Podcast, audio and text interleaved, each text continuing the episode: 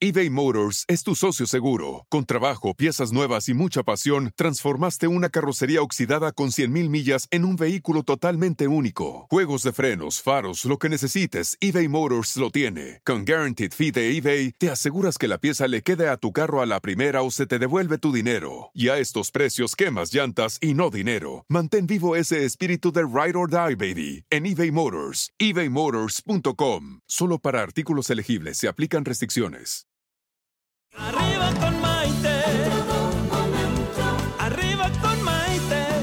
Que te ayuda a vivir feliz y a plenitud. ¿Qué tal amigos? Bienvenidos a esta edición de Arriba con Maite. Soy Maite Prida y estoy muy contenta de que una vez más nos acompañen desde casita, desde el coche, desde donde estén. Por medio de las redes sociales tenemos amigos que nos escuchan de todo el mundo todos los días. Y eso es increíble porque así lo que estamos haciendo es unirnos más en este maravilloso movimiento de apertura de conciencia que se está llevando a cabo para todos nosotros a nivel global y que está increíble. Fíjense que hoy tenemos un programa muy interesante porque el título es Las heridas emocionales, cómo oportunidades para brillar.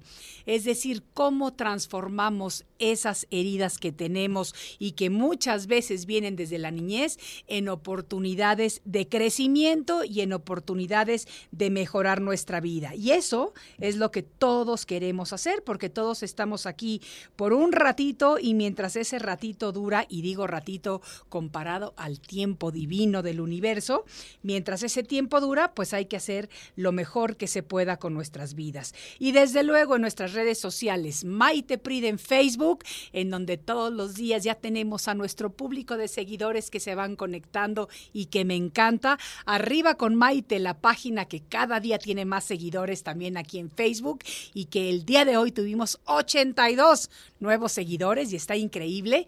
Y desde luego en Instagram y en YouTube.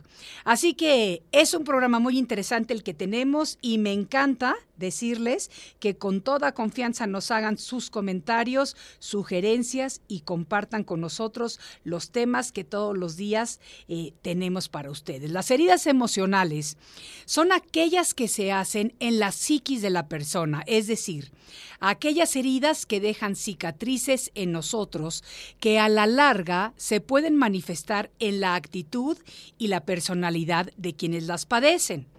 Prácticamente todas las personas adultas tenemos por lo menos una, si no es que más, de estas heridas emocionales, las cuales se produjeron como resultado de la emoción intensa sentida como la respuesta a un determinado acontecimiento o situación este acontecimiento o esta situación nos produjo un fuerte dolor, un fuerte miedo, una tristeza muy profunda, mucho enojo, mucha rabia, a lo mejor una situación de pánico, en fin un sinfín de sentimientos negativos, pero que de alguna manera o por alguna razón no hemos sabido o no hemos podido resolver o curar de la manera adecuada. Es normal que como parte de nuestro proceso de aprendizaje y de crecimiento, a lo largo de nuestra vida experimentemos situaciones difíciles, desagradables o dolorosas. Pero así como cuando tenemos una herida física, por ejemplo un raspón, una cortada, una torcedura o lo que sea, ¿qué hacemos? Lo atendemos con el médico. Si es necesario, incluso vamos al hospital. Pues de la misma manera, es muy importante y muy necesario aprender a atender las heridas emocionales para que con el paso del tiempo no nos afecten en nuestras vidas. Sentir emociones negativas a veces es normal y es humano. El problema comienza cuando tenemos heridas emocionales profundas que por alguna razón no hemos sabido o podido resolver con el paso del tiempo y que acaban provocando heridas fuertes o permanentes que afectan la manera en la que vivimos nuestro día a día. Yo creo que todos aquí nos podemos identificar con aquel dolor, aquella tristeza, aquel sentimiento de impotencia, a lo mejor un miedo y que a veces lo tenemos y ni siquiera sabemos de dónde viene. Y decimos, no, no, no sé por qué tengo tanto miedo. O sea, porque, por ejemplo, si te da miedo volar, bueno, a lo mejor te da miedo porque el avión se mueve, pero a lo mejor te da miedo porque no tienes control del aparato como puedes tener control de un automóvil. Entonces, a veces es importante saber porque también en otras ocasiones tenemos miedo, pero ni sabemos de qué o por qué y no podemos así vivir todos nuestros días. Fíjense que ingenuamente muchas veces creemos que simplemente con el paso del tiempo vamos a poder olvidar las heridas emocionales, pero la realidad es que por el contrario, estas heridas se hacen cada vez más graves. Aunque nos acostumbramos a ignorarlas y hacerlas quizá a un lado, lo único que estamos haciendo es un remedio temporal al evitar su proceso y desafortunadamente, eventualmente nos damos cuenta de que cada vez somos menos capaces de enfrentarlas. Gran parte de las heridas emocionales se producen durante los primeros años de vida, fíjense. Muchas veces ni siquiera recordamos conscientemente que la herida está ahí y sin embargo nos afecta cuando vamos siendo ya personas adultas. A veces son creencias fuertes que han sido impuestas a nosotros, creencias que nos hacen crecer temerosos, con miedo y que indudablemente nos van a afectar emocionalmente cuando somos adultos. Muchas veces, por ejemplo, el miedo al abandono se produce desde que somos chiquitos, cuando alguna de las figuras de apego no responde de manera protectora ante los miedos e inseguridades de cuando somos niños. También el miedo al rechazo o la traición puede presentarse cuando los niños, desde chiquitos, sienten que son rechazados o ignorados por sus padres, por sus amigos o por sus figuras cercanas. La violencia y la humillación o el bullying, que ahorita está tan de moda hablar de bullying, hace que los niños se conviertan en adultos con una autoestima baja. Y comentarios que se pudieran hacer cuando los niños se sienten eh, o que están cerca de nosotros y que tienen miedo de alguna razón y que nosotros decimos, ay, pero no seas cobarde, tienes que ser fuerte o cosas así, pueden dejar marcas permanentes y crear miedos fuertes que no se pueden quitar tan fácilmente ni aun cuando somos adultos. Pero fíjense ustedes que para hablarnos de lo que son las heridas emocionales y de la manera en la que podemos transformarlas en oportunidades para brillar, hoy tenemos en el estudio a una invitada especial. Ella es la psicóloga clínica Gina Razón Golferer quien estará ya con nosotros en unos momentos, regresando de la pausa, contestando preguntas. Así que aprovechemos porque otro día de psicóloga en casa y ahora es una psicóloga mujer y eso está muy padre para compartir con ustedes. Así que si tienen alguna herida emocional o quieren saber cómo enfrentarla, escríbanmelo luego, luego y al regresar de la pausa comenzamos a hablar de esto. Volvemos enseguida. Estás escuchando Arriba con Maite. Enseguida volvemos.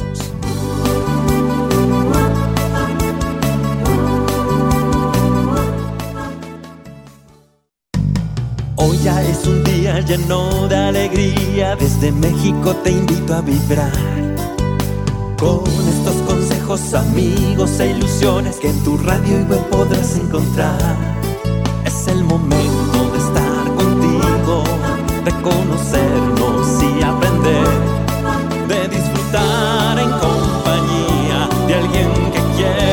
mejor para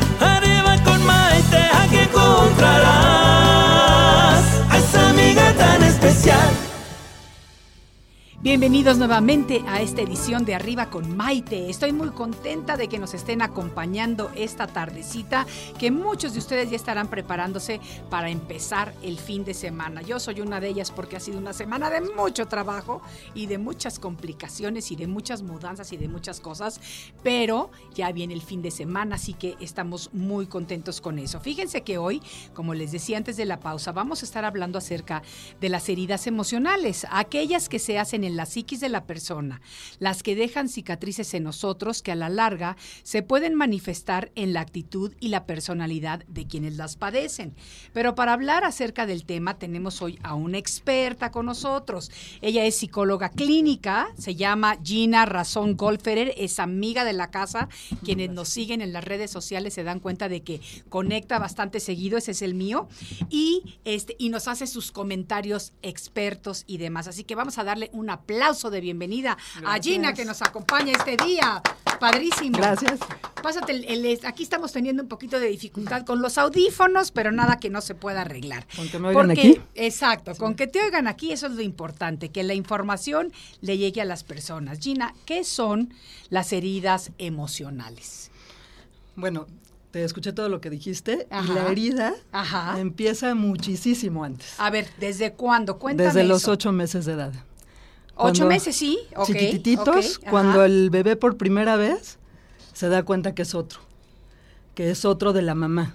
O sea, que la no está pegado a la mamá, que no la está unido primera vez que experimenta la separación. Ok, Es ok, la- o sea, cuando se da cuenta que está separado. ok. Entonces, por un lado es como un gran descubrimiento. Y pasa hasta los ocho meses. Yo pensaría que era No. inmediato. No, no, no. No, es cuando empieza a gestarse el vínculo que se da el concepto de separación a nivel cerebral. Entonces, cuando se empieza a dar cuenta que es otro, es como un asombro, pero un terror. Claro. Y es la primera vez que se experimenta lo que es la sensación de separación. Ok, ok.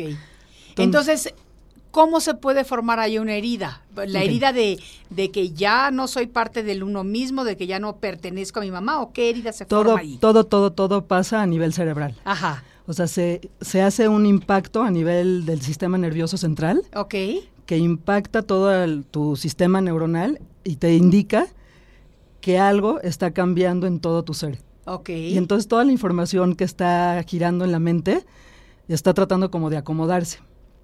Y empiezan muchas cosas que aunque uno no creyera, están pasando. Una de esas es que el bebitito se empieza a, a- se empieza a cuestionar, yo por qué estoy separado de esto que es lo que más amo, que es mi mamá. ok. Y entonces empieza a decirse cosas falsas. ¿Cómo qué? Esta separación es porque yo no existo. Esta separación es porque no soy lo suficientemente valioso. Ok. Bueno, O sea- pero obviamente todo eso se lo está diciendo A nivel sensorial. internamente, exacto, a nivel sensorial internamente.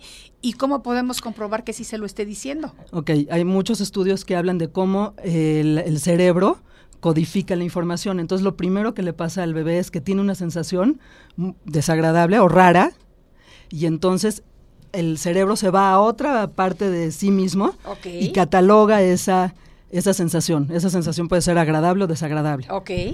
Si dices, si dice que es desagradable, entonces dice esto está mal, debo de hacer algo al respecto. Ok. O sea, por primera vez experimenta, es como si sacaras al pez del océano. El pez no sabe que es pez, que está dentro del océano. Claro. Hasta Si que lo- lo... sacas y se empieza a ahogar. Bueno, se asfixia, no, no puede ni- Claro. ni vivir, pero cuando es como si lo sacaras al pez del océano y, y se diera cuenta que no es ese océano. Ok.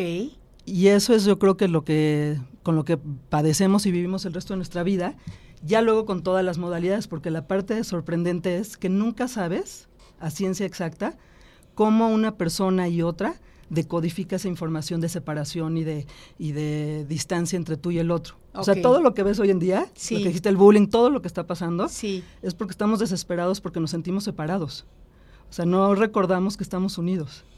Ok, pero yo creo que pues eso es parte de, de la naturaleza, ¿no? Porque somos seres únicos e individuales. Yo por eso muchas veces digo que cuando las personas se empiezan a traumar de que, ay, es que fuerzas, tengo que tener pareja, porque no estoy con alguien, porque estoy solo, porque estoy sola, etcétera, etcétera. Yo siempre digo, a ver, espérame. Nacemos solos y nos vamos solos. Tenemos el privilegio de, de decidir con quién y por cuánto tiempo compartimos qué trayectos de nuestra vida. Entonces, me cuesta un poquito de trabajo entender el concepto de que empieza un problema de separación desde los bebés. Digo que no estoy diciendo que no sea, estoy diciendo que me cuesta un poquito trabajo aceptarlo porque entonces estas serían personas que todavía más quieren estar en pareja durante toda su vida, ¿no?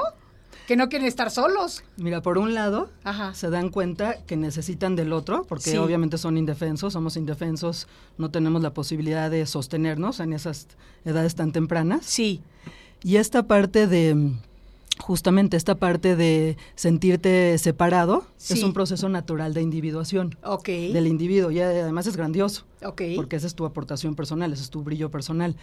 Pero somos muy chiquititos, ahí no tienes como las eh, herramientas para tramitar emocionalmente eso, es un impacto. Ok. Entonces el cerebro registra una emoción, una sensación desconocidísima que no tiene que ver con el calorcito, la alimentación o lo predecible, y entonces va catalogando todo esto. Entonces ahí cuando, cuando dijiste lo de la creencia, Sí. exactamente, formamos un yo Sí. falso Ajá. en una creencia falsa y lo vamos a tratar de comprobar el resto de nuestra vida. Ok.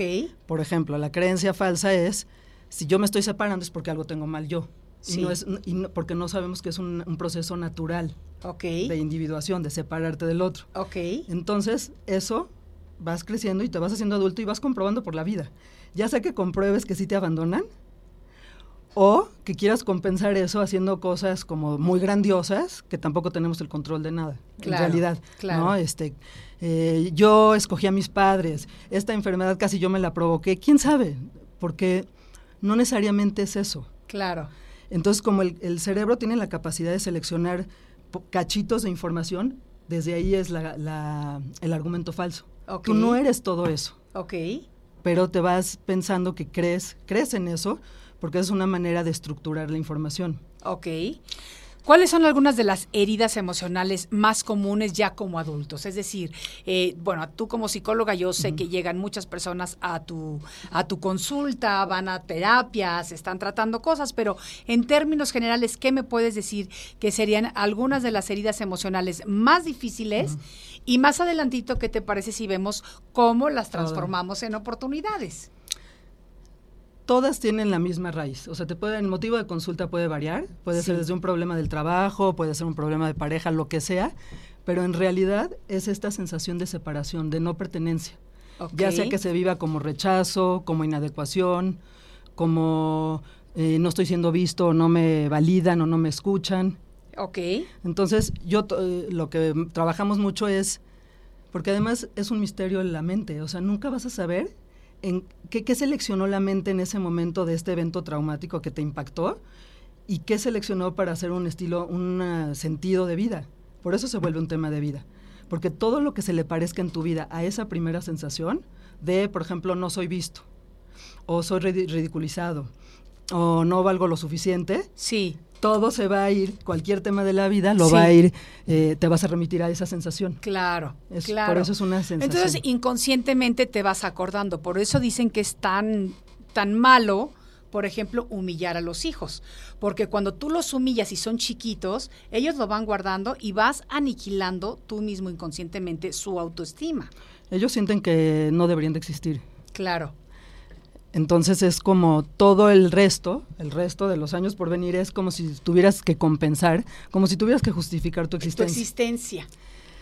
Exactamente. Entonces, yo creo que todo lo que pasa hoy en día, como que todo lo que está confundido desde qué es verdad y qué es mentira, que Sí. a mí me pone muy nerviosa, como cosas que escucho y digo, ¿y de verdad creen que, o sea, eso, se- pero todo es porque todos estamos desesperados con una sensación hoy en día de separación, por eso hay guerras y todo lo que está pasando tiene que ver específicamente de esta sensación de las personas que están en el poder. O sea, si tú, si yo lo estuviera en el consultorio, te Sí. diría exactamente dónde estuvo su herida, se llama herida narcisista, que es la primera herida que tienen y cómo la vivieron, si como rechazo. Herida si- narcisista. Sí. A ver, ¿qué es Freud la herida habla de la herida, narcisista? en la herida narcisista, cuando se percata el niño que, que sí existe, que es otro, Sí. entonces quiere sobrevivir y va a hacer lo que sea para sobrevivir. Entonces, por un lado, no quiere perder a ese que le da el alimento, la mamá, ¿no? Que le da el Sí. apapacho y todo esto, pero por otro lado quiere ser quien es. Sí. Esa es la parte del espíritu. Ok. Entonces, hay un amor-odio. Es, te amo porque te necesito, pero yo quiero ser yo. Y entonces te odio porque quiero ser independiente. Así es. Porque, porque para ser yo, tengo que dejar de necesi- necesitarte tanto, pero te necesito mucho. Sí. Y además no te quiero perder. Sí. Entonces, de verdad sería súper interesante ver como todas las personas que están en gobierno, en gentes poderosas, desde, desde dónde están actuando en su, en su forma de manifestarse, porque ahí está la herida. O sea, tengamos los años que tengamos, y, además la, la parte que dijiste tú, que es maravillosa, es cómo, cómo la herida se vuelve oportunidad. Y la herida se vuelve oportunidad, porque mira, la herida nunca quiere ser ignorada. O sea, la naturaleza, la función de la herida es que duela. Sí. ¿No? Es Sí. como, no es que no exista, es cómo la vas a cuidar para que no se infecte. Entonces, a la medida que lo vas asimilando, Sí. y ahorita más adelante diremos cómo te vas dando cuenta cuál es tu herida, porque sí te puedes dar cuenta. O sea, todo lo demás son- es, es superficial, todos son actores, pero si tú trabajas en la conciencia, que esa es la, la bendición de la herida, la oportunidad de la herida es generar conciencia, Sí. entonces a lo largo de lo que va pasando en tu vida y en el tiempo, las circunstancias las vives, pero tú sabes de fondo qué es lo que a ti te es lastimoso. Puede ser que sientas que no te escuchan, puede ser que, eh, y yo he tenido cualquier cantidad de historias en el consultorio de lo que yo hago siempre es revisar, revisar junto con ellos, caminar junto con ellos para que vean todos los escenarios donde está la misma herida y es el mismo tema, ya sea que alguien no lo ve nunca. O sea, ha habido gente que puede estar y no la ven, Claro. ¿no? Claro, ¿no te das cuenta que estuvo ahí? O que dice una aportación a algo desde el colegio, desde chiquito, que levantaba la mano y nunca le daban la Lo palabra. ignoraban. ¿no? Sí, sí, sí, sí. O que se reían de él siempre. Sí. Y gente que lo puede amar. Claro. Pe- Pero todo se remite a esa selección de información, de esa primera experiencia traumática de entender. Porque tú imagínate que uno está felizote en la vida creyendo y de repente hay esta separación. Sí. Es como, como un gran asombro, pero también una responsabilidad de la propia existencia. Es como, ¿y yo qué voy a hacer con esto que soy yo? Claro. ¿No? Claro. Yo te voy a decir esto, esto es súper interesante lo que nos estás diciendo y a mí lo que me gusta mucho de tener psicólogos aquí es que podemos aprovechar para hacer preguntas de terapia. Esta vez no nos cuesta, No lo cual es cuesta. maravilloso. Así que ahí te va la primera, te la voy a hacer yo, como Dime. si estoy viendo a mi terapeuta. Fíjate que yo le digo a mi hija, mi hija es actriz, vive en Los Ángeles y se la pasa literalmente yendo a hacer audiciones cinco veces al día, cuatro veces al día, afortunadamente tiene mucho trabajo actualmente, pero le costó llegar a ese momento del trabajo. Yo siempre le digo, hijita, yo te admiro, porque de verdad la admiro, por el hecho de que a ella si la rechazan en la audición, dice, pues sí, vine, no me lo dieron, me dijeron que estaba alta, que estaba flaca, que estaba gorda, que tenía curvas, que lo que quieras, que siempre te dicen, perdón, en este, este, en este negocio, ¿ok? Yo he estado en este negocio durante añales. Yo tener que ir a hacer una audición cuando tenía que ir a algún programa de televisión, o sea, cuando quería ir yo para audicionar para esa parte, me sudaban las manos, no dormía tres noches, o sea, mira, te lo estoy contando y me estoy hiperventilando, mira lo que está pasando, se me empiezan a sudar las manos, o sea, a mí, mira, hasta me, mira cómo me pongo, la verdad, yo el rechazo no lo aguantaba, no lo sabía manejar. Ahorita ya, ahorita me dice, no, no te di el programa y digo, ah, pues te lo pierdes, pero creas que buen programa voy a aventarme. Cosas así. Me costó muchos años llegar a eso. ¿De dónde viene una herida o de dónde proviene el sentirte rechazada que te duela tanto? Bueno, lo que pasa es que nuestra naturaleza innata es que sí nos amamos, Ajá. que sí somos luz y que puede ser tan impactante como no sé en qué momento ni cómo haya sido No, claro, cómo te- ay, haya para eso tengo que ir a la consulta Eso, un buen tiempo, sí. Pero No, no, pero pero, así, para que pero la gente manera a de preguntar. pero lo que sí es muy focalizado que tú ya me lo acabas de decir es esta parte de un franco rechazo y además público, ¿no? O sea, Sí. es como eh, es esa sería como y ahí ahí que eso yo invito a los que están escuchando que te pongas de explorador y de investigar, o sea, qué me hace sentir, cómo, cómo me sucede esto, quién es, porque a lo mejor no todos los que lo hagan te impacta de la misma forma. Y es como si dijeran, como si ese rechazo y demás público Sí, te, te desnudara sí. y se metieran con lo parte, la parte más sagrada de ti. Es como si no pudieran acabarte de ver quién eres en tu totalidad. Ok. ¿no? Y, y además fuera como una parte injusta, no sé cómo te manejas tú en las partes de la injusticia, de las cosas injustas en la vida, Ok. eh, pero no injusto de, de como muy superficial, sino en la parte de tocar el alma, como si no pudieran ver lo que tú quieres mostrar, pero desde más adentro de ti, no solo en la superficie. Entonces, Y fíjate que dices algo muy curioso, porque generalmente cuando tú vas a hacer un casting, ni conoces al director, ni conoces a las personas que te están sí, pero tú juzgando. específicamente criticando. quieres que vean algo más de ti. Exacto. Ok, bueno, ya después, mi, mi parte personal la tratamos después en tu consultorio. Pero bueno, la pregunta Pero era por Está qué padrísimo. es porque tú quieres que vean algo más. Y sabes qué, yo pienso que yo sí he podido transformar esa adversidad porque a mi hija le enseñé a no sentirse así. ¿Me Quiero entiendes? decirte algo muy importante de Sí. eso. Otra de las oportunidades de la herida Sí. es que en la medida en que nosotros generamos conciencia de qué es lo que más nos duele a nosotros Sí. y trabajamos en ello sin bloquearlo, ignorarlo, sino Sí. decir, esto es. Claro. Entonces, generacionalmente no lo vamos transmitiendo, o sea, paramos ese dolor. Eso está maravilloso. Estamos transformando la adversidad en una oportunidad. Todo y, es Y oportunidad. aunque no sea para nosotros, pero es una oportunidad para alguien a quien amamos. Es un legado, siempre, Claro. es un, siempre es un acto de amor. O sea, todo lo que separa es la herida, todo lo que une es el amor. Y esa es la oportunidad misma de la herida, generar amor. Qué bonito. Me gusta mucho lo que nos estás diciendo y te voy a decir que este para todos ustedes amigos es normal como parte de nuestro proceso de aprendizaje y de crecimiento que a lo largo de nuestra vida experimentemos situaciones difíciles o desagradables o dolorosas. Pero así como cuando tenemos una herida física y vamos al doctor o nos curamos con mertiolate o, o la lavamos y la desinfectamos, también tenemos que hacer eso cuando tenemos las heridas emocionales para que con el paso del tiempo no nos afecten. ¿Cómo Y- le hacemos?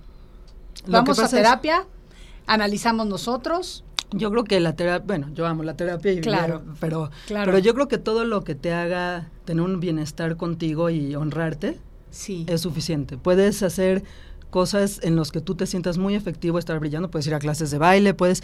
El chiste es como ir modificando esa creencia falsa de mí mismo Sí. por este primer impacto de separación, Ok. que lo vamos llevando por el mundo. ¿no? Ok, muy interesante. Vamos a tener que tomar una pausa, Sí. pero regresamos en un momentito. Ya saben todos ustedes, háganos preguntas y aprovechemos que tenemos psicóloga en casa. Soy. Maite Prida, regreso enseguida. Estás escuchando Arriba con Maite. Enseguida volvemos.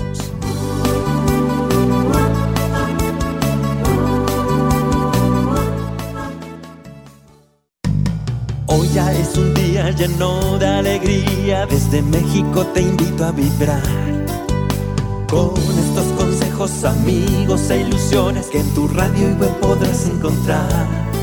Es el momento de estar contigo, de conocernos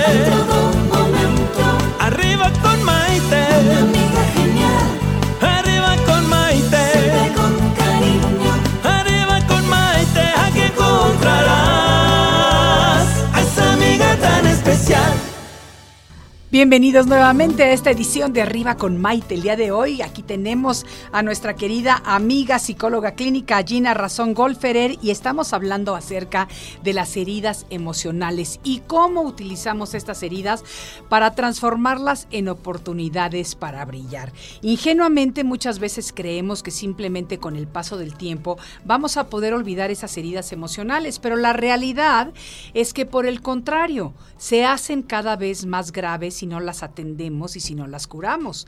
Aunque nos acostumbramos a ignorarlas y hacerlas quizá a un lado, lo único que estamos haciendo, si hacemos esto, es nada más un remedio temporal al evitar su proceso y desafortunadamente, eventualmente nos damos cuenta de que cada vez somos menos capaces de enfrentarlas.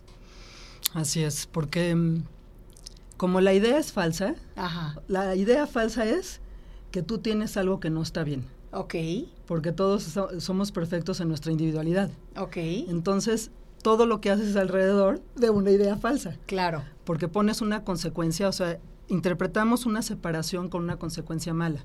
Ok, y, y no con una eh, manera de tener un proceso de individuación que te hace ser único y irreple- irrepetible. Es Claro. como si la conciencia está buscando conciencia, le llamen Dios, le llamen como le quieran llamar, claro, estamos a través de materializarnos, pero para generar esa individualidad. Entonces, es una ofensa, o sea, la separación cuando la interpretamos como un rechazo, nos sentimos ofendidos, indignados, porque interiormente sí sabemos que tenemos toda esa luz y todo ese amor y toda esa eh, individualidad única y repetible. Claro, Claro. ¿no?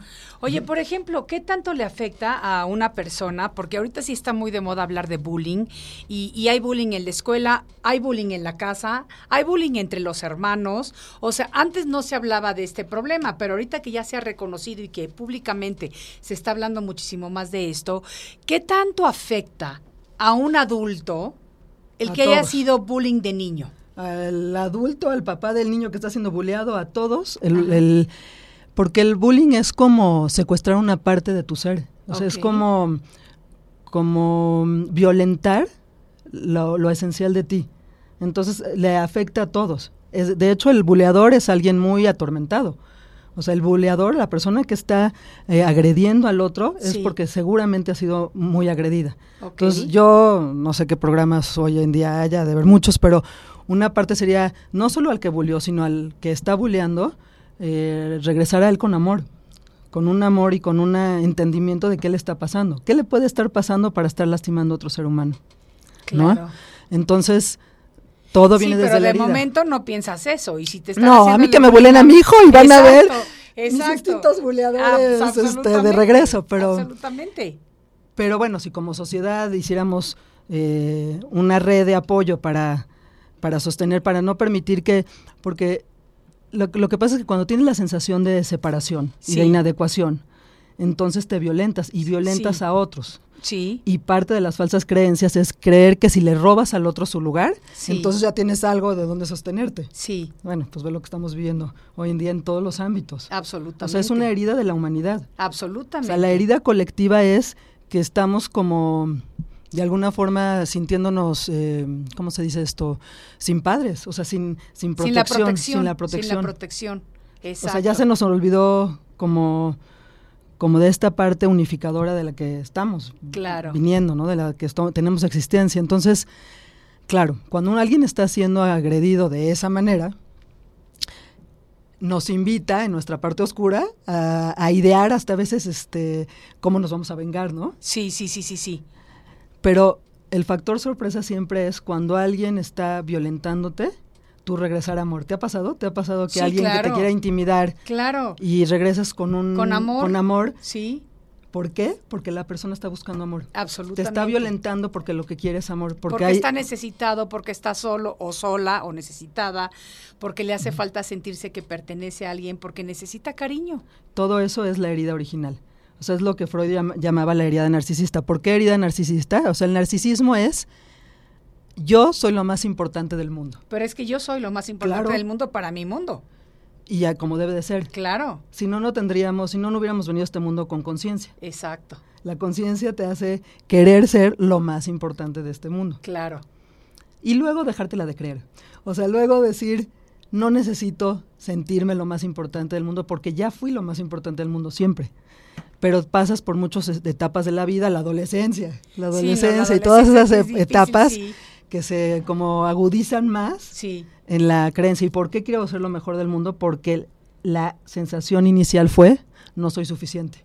O sea, cuando hay esta separación de tan temprana edad, no puedes emocionalmente explicarte qué pasó.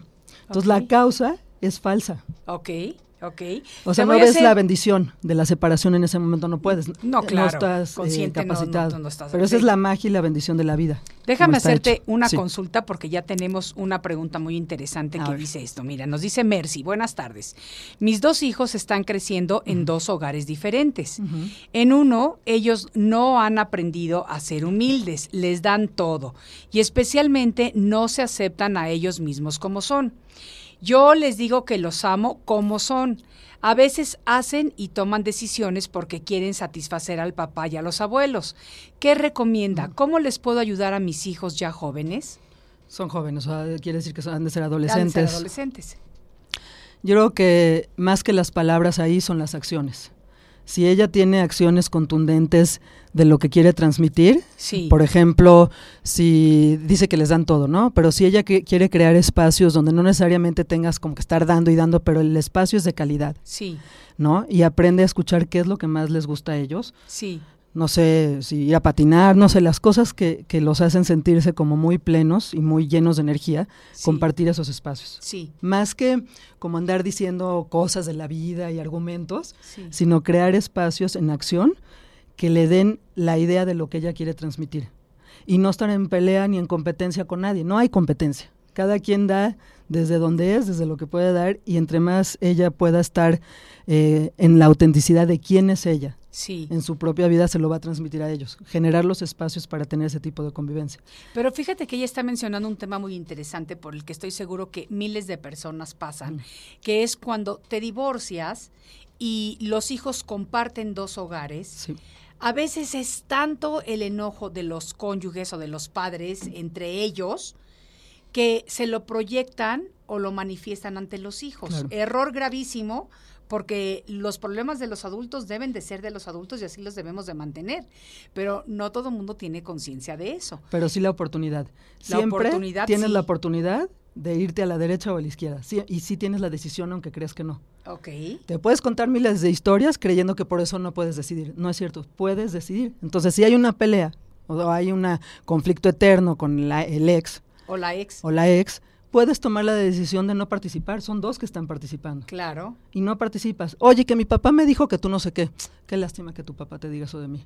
Porque él es tu papá y yo soy tu mamá. Y somos lo más valioso en cuanto al núcleo más cercano a ti. Sí. Y los dos, él te ama y yo te amo. Claro.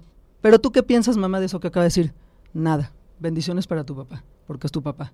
Entonces puedes estar decidiendo no meterte en la parte caótica, no meterte en la parte violenta. Sí lo puedes decidir. Ahora, ¿cómo? Suena muy fácil. Sí, pero no es ¿Por tan fácil aplicarlo. Pues sí, pero hay que responsabilizarse y hay que trabajar en la vida personal si uno quiere que la vida sea más eh, como uno la anhela. Claro. Sí, tienes que trabajar, así como para todas las demás cosas, tienes que trabajar en ti. Esa claro. es la verdad. Claro. Entonces, entre más conoces qué te afecta a ti y entre más sabes qué te duele, puedes entender cómo manejarte con pues, los anzuelitos que te mandan las demás personas, claro. ¿no? Entonces, pero más allá de todo eso, si vuelves a la idea de que tu hijo en ese momento es más importante que tú, en ese sentido, porque tú estás a cargo de él, Claro. y en alguna medida también decidiste que colaboraste, ¿no? Hay algo más supremo que decidió que exista, pero tú colaboraste, fuiste el horno donde se cocinó el pan. Entonces tienes responsabilidad hacia él para poner límites, para darle una mejor versión de eso que está experimentando. Ok. Sí tiene la responsabilidad. Entonces ella puede decidir específicamente qué acciones va a tomar para no estar en ese intercambio eh, violento, Doloroso. este, doloroso, desgastante. Sí puede decidir. Y a lo mejor en su casa me dice, sí, claro, no, sí. Ahorita mismo puede decidir que va a, a cambiar un elemento de eso que está pasando. Ok. Yo lo veo, yo lo veo en consulta y de verdad sí, sí hay transformación. Sí hay transformación cuando tomas decisiones y no crees que todo es así como al azar, no. Entonces, una forma de, de regresarle a los hijos, eres valioso, eres importante, hablando de la angustia de separación, es yo te veo a ti. Ahorita no importa la pelea que yo esté teniendo con tu papá. Lo que importa es que tú estés bien librado de esto. Tú no te encargues de esto, Ok. ¿no? Ok, sí, y, y sí, efectivamente suena muchísimo más fácil de lo que es llevarlos a la práctica, pero pues como el viejo decía, si las cosas que cuestan trabajo se hicieran fácilmente, cualquiera las haría. Y las cosas horribles son tan difíciles de vivirlas como las buenas. Absolutamente. Son igualitas. Te Absolutamente. toma mucha energía vivir algo espantoso. Sí, pero también te toma mucha Y energía vivir, algo, increíble. te toma la Sí, misma energía. sí. Entonces, sí, Tú decides si la pones negativa o la pones positiva. sí. Sí, yo, yo, a mí lo que me gusta mucho cuando estoy trabajando en consulta privada es, sí, eh, escuchar la problemática, pero realmente cuando estamos trabajando, como sí sé de lo que estoy hablando, sí sé lo que es experimentar cosas que no son nada agradables, pero tomar decisiones, sí creo en eso. Sí. O sea, sí. Y mira, no me estoy yendo a la infancia de los ocho meses de edad y la angustia de separación, sino tomar tus decisiones aquí y ahora, aquí y ahora. Y, y ser honesto contigo y decir, esto lo pude haber hecho mejor y ay, me dio flojera. ¿Cuántas veces no estás en un intercambio, en un vínculo, y sabes que si haces una adecuación va a estar mejor, pero por algo tu ego te anda diciendo, no, hoy no, hoy sigamos con el conflicto. Sí, sí, porque sí, no quiero, porque no tengo ganas, porque ahora que el otro me ruegue, ¿no? Entonces... Oye, Gina, ¿qué pasa, por ejemplo? Yo siento que como sociedad, eh, bueno, no es nada más que yo lo sienta, pero que lo tenemos como compro- comprobado. Como sociedad, eh, hemos crecido las mujeres con el estigma de la victimización.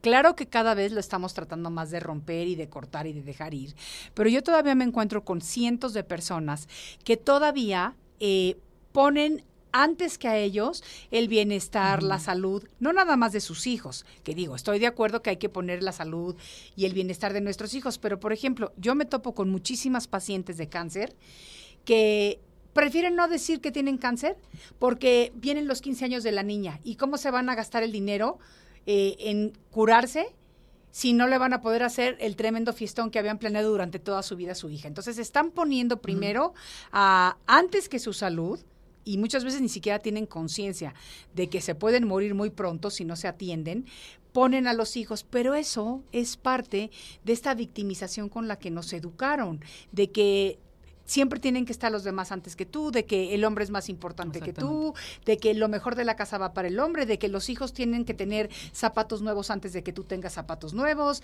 de que tú puedes estar utilizando el transporte público, pero tu hijo tiene que tener coche, etcétera, etcétera, etcétera. ¿Cómo rompemos esos patrones? Porque eso indudablemente tiene que causar heridas emocionales.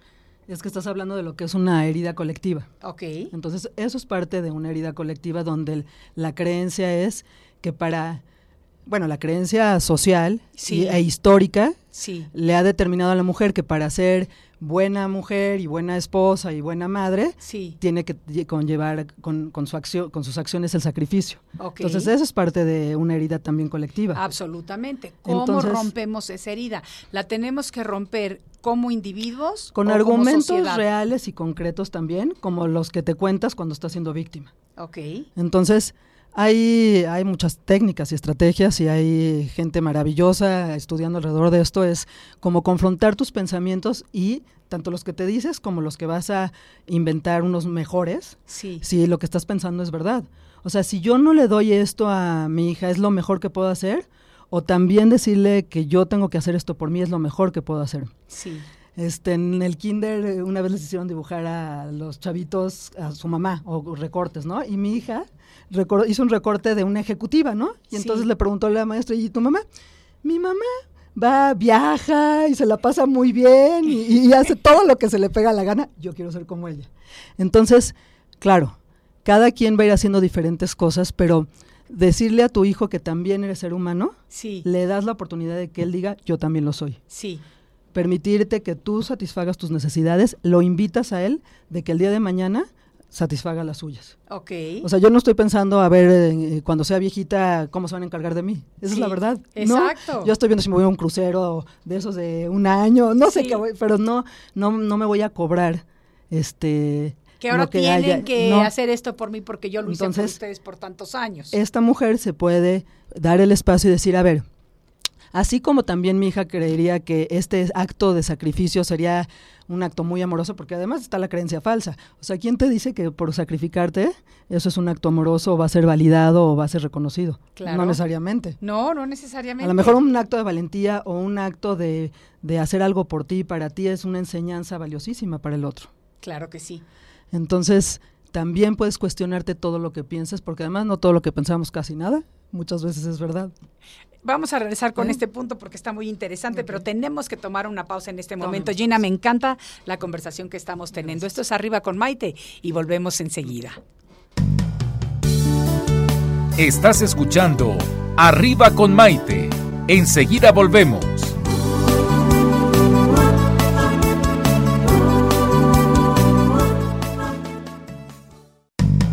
Hoy ya es un día lleno de alegría, desde México te invito a vibrar. Con estos consejos, amigos e ilusiones que en tu radio y web podrás encontrar. Es el momento de estar contigo, de conocernos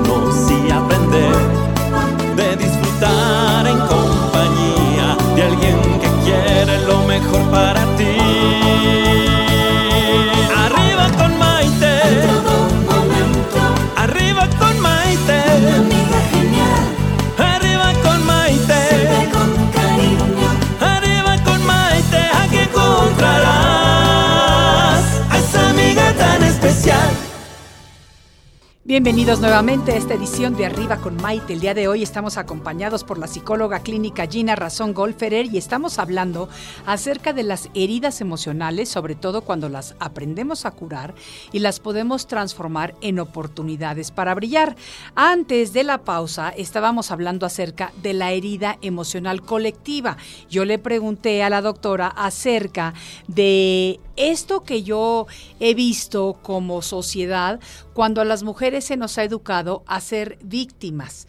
Tenemos que cortar, obviamente, parte de nuestro crecimiento espiritual es el aprender a reprogramarnos y a cambiarnos el chip con el que crecimos. Pero está muy interesante lo que nos estás diciendo, Gina, acerca de que tenemos que crear conciencia y tenemos que, por voluntad propia, reprogramarnos.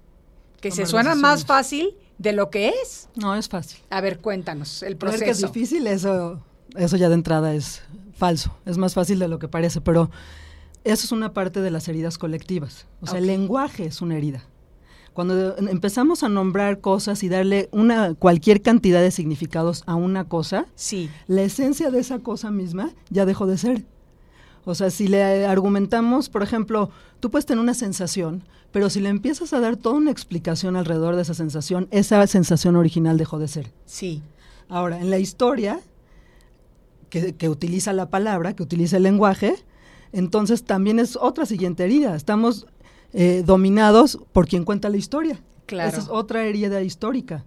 O sea, el, el que cuenta la herida o el que tiene, por eso es tan importante este tipo de espacios, porque tú tienes un micrófono, una voz y qué se dice y cómo se dice y, y qué bueno que es un programa de luz. Claro, claro, este, claro.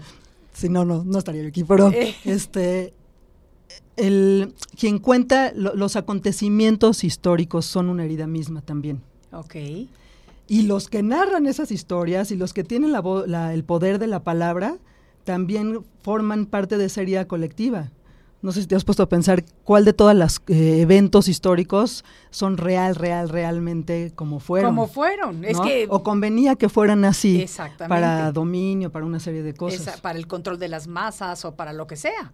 Sí, muchísimas veces, pero vamos a no ponernos tan profundas porque es viernesito y estamos como que más en el relax y demás. Fíjate que estabas hablando antes de la pausa acerca de, de que si tú le enseñas a tus hijos que tú eres una persona muy valiosa, tus hijos van a aprender bien. Y te voy a decir, yo me acordé en ese momento una anécdota que a mí mis pobres hijos de repente me alucinan de que hable tanto de sus vidas en mis espacios públicos, pero la verdad es que pues son mi conocimiento y por eso yo he aprendido mucho, porque también aprender a ser mamá en este siglo XXI no está fácil.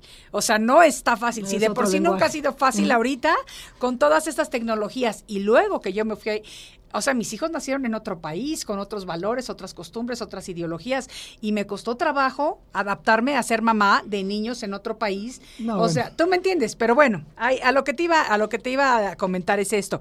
Yo me acuerdo que una vez que nos íbamos a cambiar de casa, estábamos viviendo en Miami y nos íbamos a cambiar de departamento, y a mí me encantaba integrarlos en el plan de ir a ver departamentos conmigo. Número uno, porque no tenía dónde dejarlos, pero número dos, porque realmente me gustaba que vieran y que me ayudaran a decidir si el lugar iba a estar bonito para ellos, si se iban a sentir a gusto, si se iban a adaptar, si, no sé, poníamos el pretexto, mira, se puede ver desde la ventana el crucero o no se ve, porque, bueno, viviendo en Miami sí tuve el privilegio de vivir a la orilla del mar ah. todos los años que estuve ahí y me fascinó porque te relaja, te da paz, etcétera, etcétera.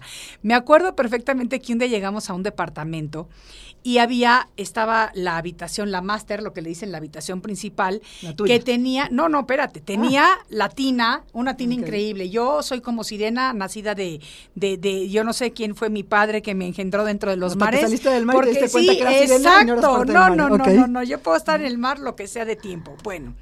Entonces, yo veo la tina y yo, no, bueno, ya me veía ahí con mis burbujitas deliciosas y y de repente se voltea a mi hijo y me dice, este es el departamento que me gusta. El escuincle tenía ocho años, ¿eh? Y me dice, y esta va a ser mi recámara. Y entonces voltea y dice, no, esta va a ser mi recámara, dice mi hija, que en esa época tendría siete años. Esta va a ser la mía. Y entonces volteo y les digo, miren, ¿ustedes saben qué? Esta va a ser mi recámara. No, pero ¿por qué tú siempre tienes lo mejor? ¿Y quién trabaja en esta casa? Y les digo, tú, porque tú quieres que vayamos a la escuela, claro, pero si yo trabajo, yo decido cuál es mi recámara. Esta va a ser mi recámara. Ustedes van a tener dos recámaras muy lindas, pero la principal es la mía. Si se portan bien, los dejaré que se vengan a bañar en mi tina. Pero Me quedé con esa recámara, nos cambiamos a ese departamento y aprendieron que la mamá, que es la que trabaja, porque yo les dije muy claro, el día que ustedes tengan su departamento, ustedes se quedan donde quieran, pero mientras soy yo la que está manteniendo la casa, las cosas se hacen como yo digo. Me costó trabajo hacerlo, ¿eh? Claro. O sea, me costó trabajo porque ¿Por? mis papás no eran así. No, ¿Me entiendes? Me no te costó trabajo por eso, te costó trabajo por la herida original, por la, la, la sensación, el, el- la angustia de separación, la angustia del rechazo, de que si no les vas a poner ese límite, igual y te dejan de querer. Ah, sí, a lo mejor por eso. Pero el contenido de realidad es un acto de amor. claro. O sea, el contenido de realidad es, yo soy aquí el adulto, yo soy el que te mantengo, yo tengo este beneficio. Cuando suceda todo esto en tu vida tiempo después, tú decidirás, pero ahorita no puedes decidir. Y eso también es amoroso. Sí. Entonces, como todos partimos de esa herida, tam- en la parte de grandiosidad, de yo me lo merezco todo, también un contenido de realidad es sí, pero te lo tienes que ganar y de cierta forma, Absolutamente. ¿no? Sí, eso Porque es lo si que no das un mensaje equivocado. Claro, eso es lo que los cabalistas enseñan como es eh, el derecho de ganar, que Sí. tú tienes que irte ganando las cosas a lo largo de la vida para que verdaderamente aprendas el valor que tienen las cosas. Pero además, lo que no te ganas no es tuyo. Claro, puede ser tuyo por un ratito, pero, Pero no- realmente no es tuyo, Exacto, y no, ¿no? lo sientes tan bien, o sea, no sé, yo sé que a veces las cosas cuestan mucho trabajo, o sea, conseguir un contrato nuevo cuesta trabajo, hacer no, lo que quieras en cualquier ámbito profesional en el que te desarrolles o personal, pero cuando tú lo haces por tu esfuerzo y por tu trabajo y por tu mérito, la verdad es que el sabor de la victoria es diferente, te sientes muchísimo mejor. Y un hijo necesita respetarte. O sea, para que crezca, para que su individuación, para que todas sus partes sanas florezcan, necesita honrar su origen, necesita respetarte. Eso me gusta mucho y la verdad es que se nos ha terminado el tiempo porque siempre se nos va el tiempo muy rápido en este programa, lo cual me encanta, pero vamos a cerrar, ¿qué te parece si con este concepto que acabas de decir, los hijos necesitan respetar a los padres, pero los padres y las madres, estamos hablando en general, Los tienen que hacer que los hijos tienen que ganarse ese respeto. ¿Qué te parece? Respetándolos a ellos. como seres respetándolos a sí. ellos. Efectivamente. Gina, muchísimas gracias por haber compartido con nosotros. A todos ustedes, amigos, me encanta, me encanta mucho eh, que nos hayan compartido, que estén disfrutando y ya saben que les deseo que tengan un lindísimo fin de semana, que disfruten, que se relajen, que se llenen de luz y nos vemos aquí en el próximo de la serie. Soy Maite Prida y esto fue Arriba con Maite. Hasta la próxima. Arriba con Maite. Arriba con Maite. Un programa que te ayuda a vivir feliz y a plenitud. Arriba con Maite, aquí encontrarás a esa amiga tan especial. The legends are true. overwhelming power! Sauce of destiny. Yes!